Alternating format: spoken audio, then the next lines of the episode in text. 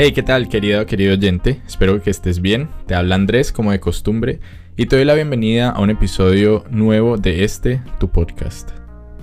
En el último episodio hablé sobre 8 cosas que extraño de Colombia desde que vivo en el extranjero y dije que de igual manera haría un episodio sobre cosas que extraño de Austria o de Europa cuando no estoy aquí. Así que te voy a hablar justamente de eso hoy. Si tú también vives en Europa o has estado acá, me gustaría saber qué tanto coincidimos en las cosas que extrañamos cuando no estamos aquí. Puedes dejarme un comentario acá mismo o si me escuchas desde Spotify, puedes visitar mi perfil eh, de Instagram o TikTok que es arroba o mi página de Facebook que es arroba el podcast.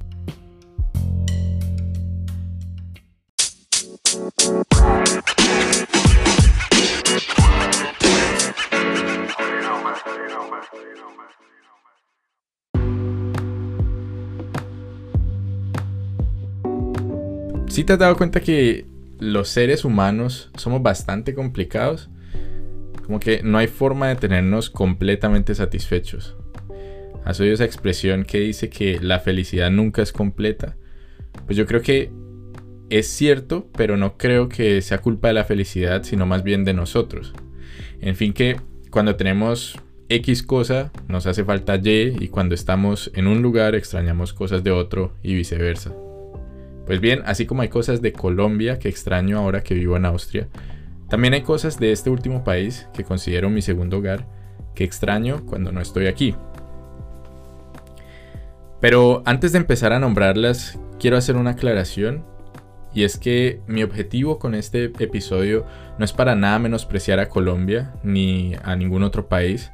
Estoy consciente de que a veces las comparaciones son odiosas, pero mi intención no es serlo.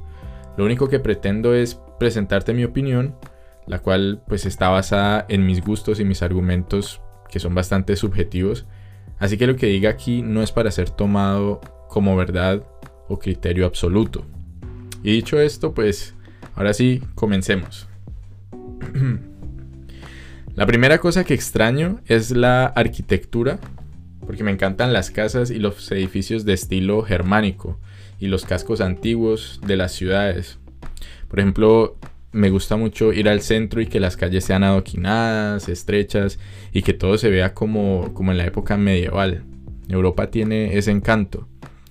En contraste, en Colombia el centro de la ciudad es por lo general sucio, lleno de gente, tiendas y a veces hasta peligroso. Aunque debo aclarar también que en este momento me refiero es al centro geográfico y no al centro histórico, que no siempre son el mismo, porque por ejemplo Cali tiene un centro histórico muy chévere, que de hecho me encantaba visitar cuando vivía allá. En todo caso, probablemente por el hecho de, ser algo que no crecí viendo, me encanta la arquitectura de los países de Europa. la siguiente cosa que extraño es la multiculturalidad. Es extraño porque cuando estoy acá a veces me canso de ver tantas nacionalidades, sobre todo árabes y tantos rusos. Pero cuando estoy en Colombia extraño ver gente y conocer gente de tantos lugares como tan diferentes, ¿no? Además que este aspecto también se refleja en otras cosas, siendo la más importante la comida, obviamente. acá se encuentra todo tipo de restaurantes y de puestos de comida con cosas que en mi país no se ven o que apenas están empezando a ver. Por ejemplo, antes de venirme a vivir a Austria, que fue hace como un poco más de dos años, recuerdo que el kebab apenas estaba empezando a surgir en Cali. Mientras que en Alemania y en Austria esa es la comida rápida por excelencia, ya sea para comer entre el día o para cuando uno sale de la discoteca. uf, y, y, otra comida, ahora que caigo en cuenta que amo, que jamás vi en Cali es la comida griega. No sé cómo sea ahora, pero en el 2018 no recuerdo haber oído nunca de un restaurante griego en Cali.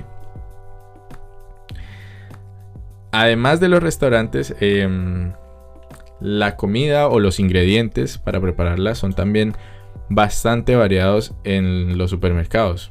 Allí encuentras salchichas, jamones, quesos y otros productos que, vienen de casi todo el mundo y, que tienen buen precio. Y eso es algo que yo nunca vi en Colombia. No existe tanto surtido y las cosas importadas son más bien pocas y bastante caras. bien, otra cosa que extraño de Austria cuando estoy por fuera es el idioma. Esto podrá sonar raro, pero tal vez por mi afinidad a las lenguas, necesito una variedad de estas en mi entorno. No me gusta estar sumergido en un ambiente donde solo se habla español, me parece que se vuelve monótono.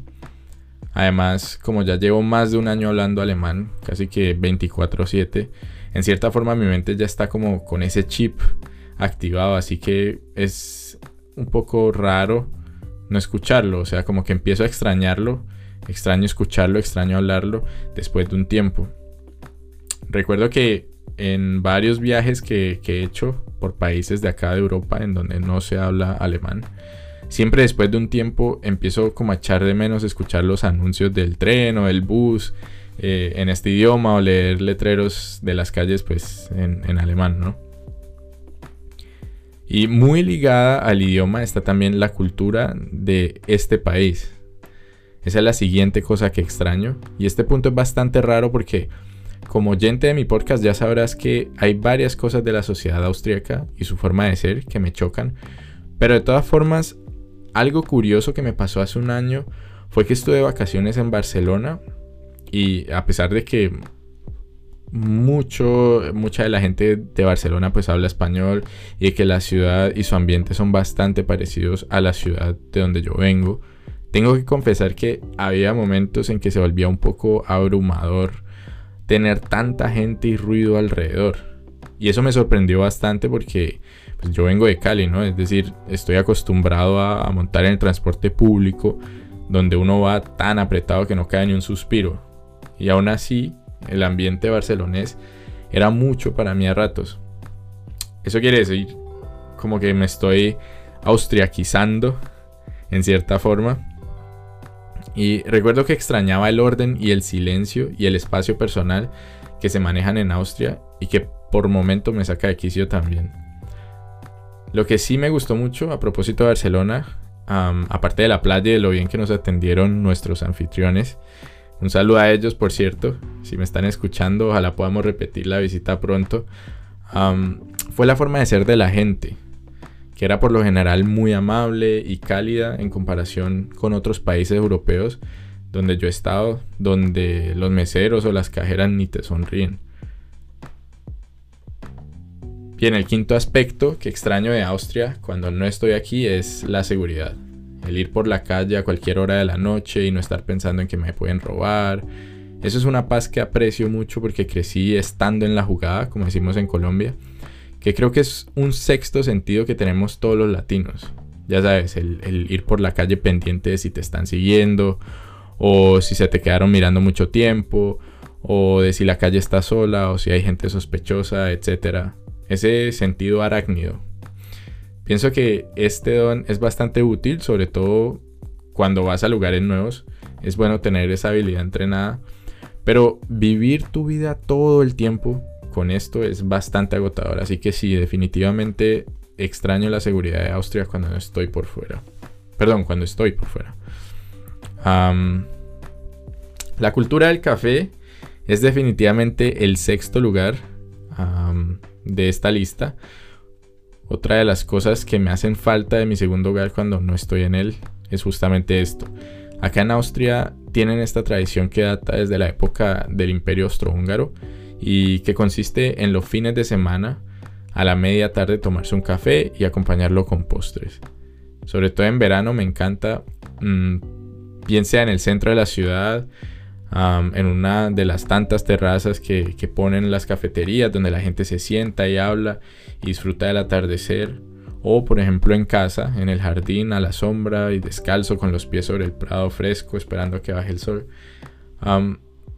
Y, mientras uno reposa como esa somnolencia que, que tiene después del almuerzo. Eso me parece algo genial. Y sé que puede sonar como una tradición muy aristócrata o burguesa o al menos así me parece a mí. Pero bueno, creo que cada uno tiene derecho a sus excentricidades y esta es una de las mías, que tampoco es que sea nada del otro mundo, pues. Pero sí, por el contrario, me parece que lo que más me gusta de esto es justamente eso, que es algo tan sencillo pero que a la vez se puede gustar tanto.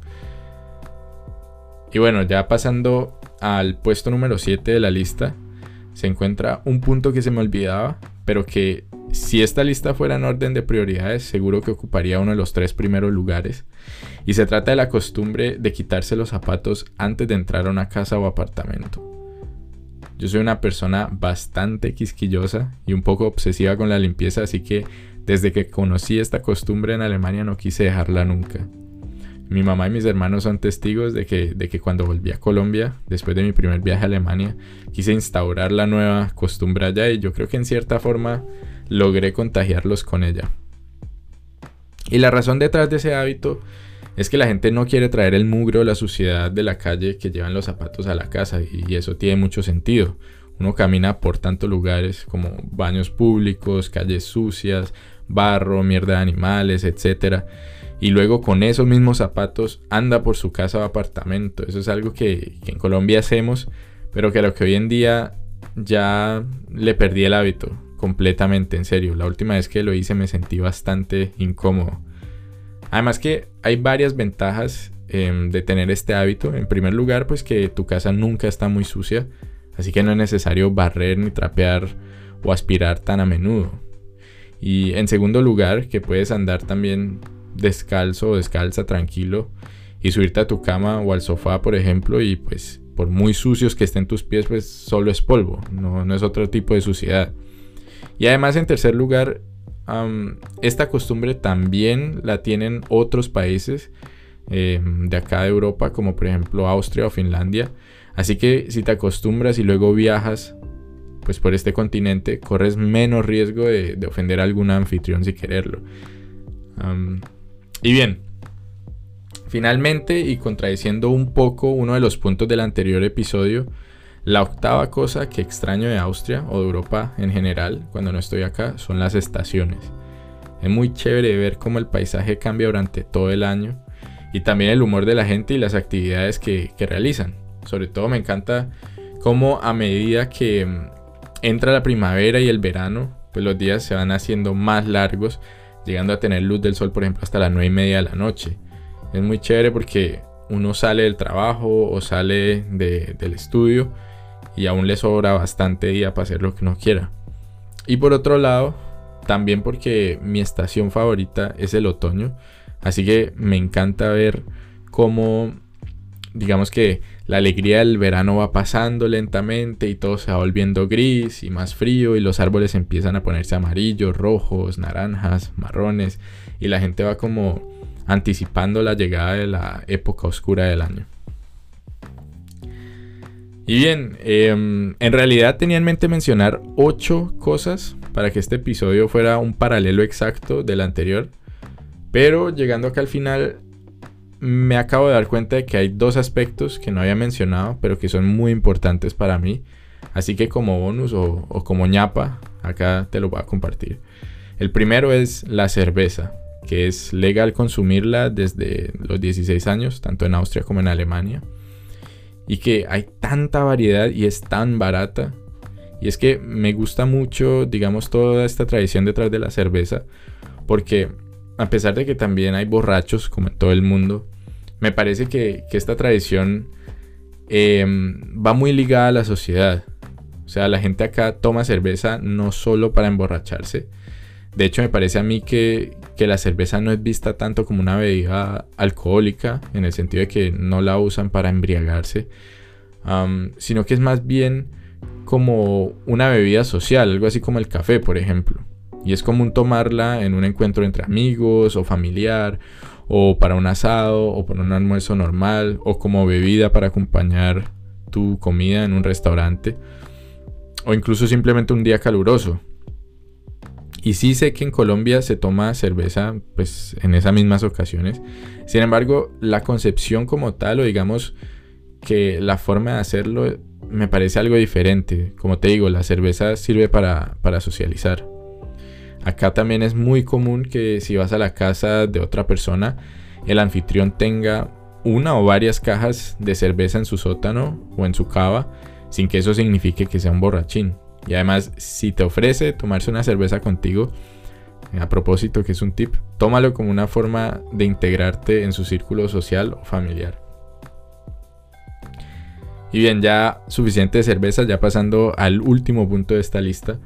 Otro aspecto muy positivo de Europa que extraño cuando pues estoy por fuera es que es un continente relativamente pequeño y muy bien conectado, no solo en cuestión de vías, sino también comercialmente. Y esto hace que sea bastante fácil viajar dentro del espacio Schengen o de la Comunidad Europea. Que ojo, que no son lo mismo. y eso es, eso es muy chévere porque resulta económico también. Así que puedes, por ejemplo, en muy corto tiempo viajar eh, de un país a otro y por un presupuesto igual o no muy diferente del que necesitarías para viajar simplemente a otra ciudad del mismo país donde vives. Yo, por ejemplo, he estado en tres países en un mismo día y no me ha costado más de lo que me costaría salir aquí en la misma ciudad, por ejemplo, una tarde a comer en un buen restaurante y después ir al cine. así que sí, es, es algo increíble. Y no obstante, ahora que lo pienso, tengo que advertirte, si nunca has estado en Europa, que tampoco es que sea tan sencillo o tan barato siempre viajar, o sea, siempre hay factores que juegan a tu favor o en tu contra y que obviamente debes tener en cuenta si quieres viajar cómodamente para ti y pues para tu bolsillo. Que sabes que ahora que lo pienso acabo de decidir que de eso te voy a hablar en mi siguiente episodio es decir, de cómo viajar de manera triple B, bueno, bonito y barato acá en Europa. Y basado en mi experiencia acumulada, pues te puedo dar buenos consejos y recomendaciones, al igual que mi punto de vista sobre varios países de acá. Así que si esto te interesa y quieres prepararte um, para apenas se acaben todas estas restricciones actuales, eh, mantente pendiente de este episodio, o bueno, el próximo en realidad. O mejor, para que no tengas que estar pendiente o en caso de que se te olvide, simplemente suscríbete a mi canal o sígueme en mis redes sociales que son arroba en Instagram y en TikTok y arroba el podcast en Facebook. Y si me estás viendo en YouTube, pues te voy a dejar los links acá debajo en la descripción. Y si me estás escuchando desde Spotify u otra de las aplicaciones para sintonizar podcast, pues Puedes darle seguir a mi podcast o puedes encontrarme también en YouTube como Nerlarity el podcast. Y bien, querida o querido oyente, eso ha sido todo por hoy. Espero que te haya gustado este episodio. Si es así, déjamelo saber con un comentario o con un like, que eso me ayuda bastante a llegar más a otras personas. Y por eso te lo agradezco mucho, sinceramente. Así que, sin más que decir, me despido. Como de costumbre, te hablo Andrés. Y espero tenerte de nuevo por acá en un nuevo episodio de este, tu podcast, Nerlebrity. Que estés bien. Chao.